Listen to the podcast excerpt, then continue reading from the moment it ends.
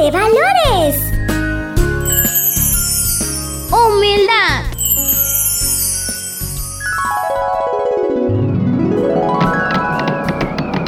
¿Escuchan eso? ¿Qué será? Se preguntarán. Es la construcción de una torre.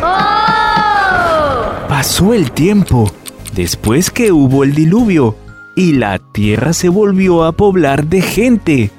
Ellos se volvieron a olvidar de Dios, y cada uno de ellos hacía lo que mejor les parecía. Mm, ¿Por qué no hacemos algo diferente? ¿Cómo qué? Mm, Como una torre.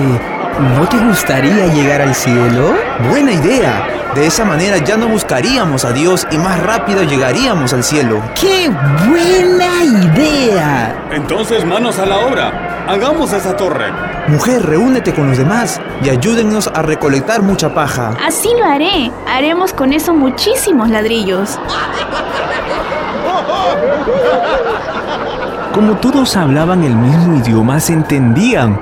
Es por eso que los hombres planearon llegar al cielo sin ningún esfuerzo. Creían que solo con sus fuerzas podían llegar y que no necesitaban a Dios. ¿Ves cómo avanzamos? Todos unidos somos más fuertes. Nadie nos puede vencer. Ya estamos avanzando con la construcción y como vamos acabaremos muy pronto.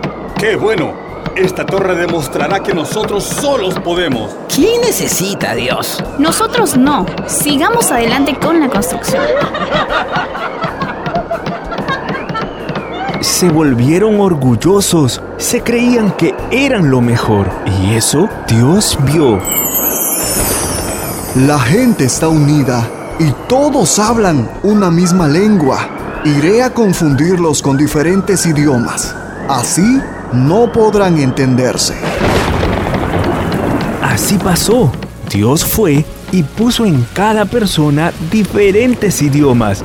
La gente ya no se entendía. What are you doing? ¿Qué?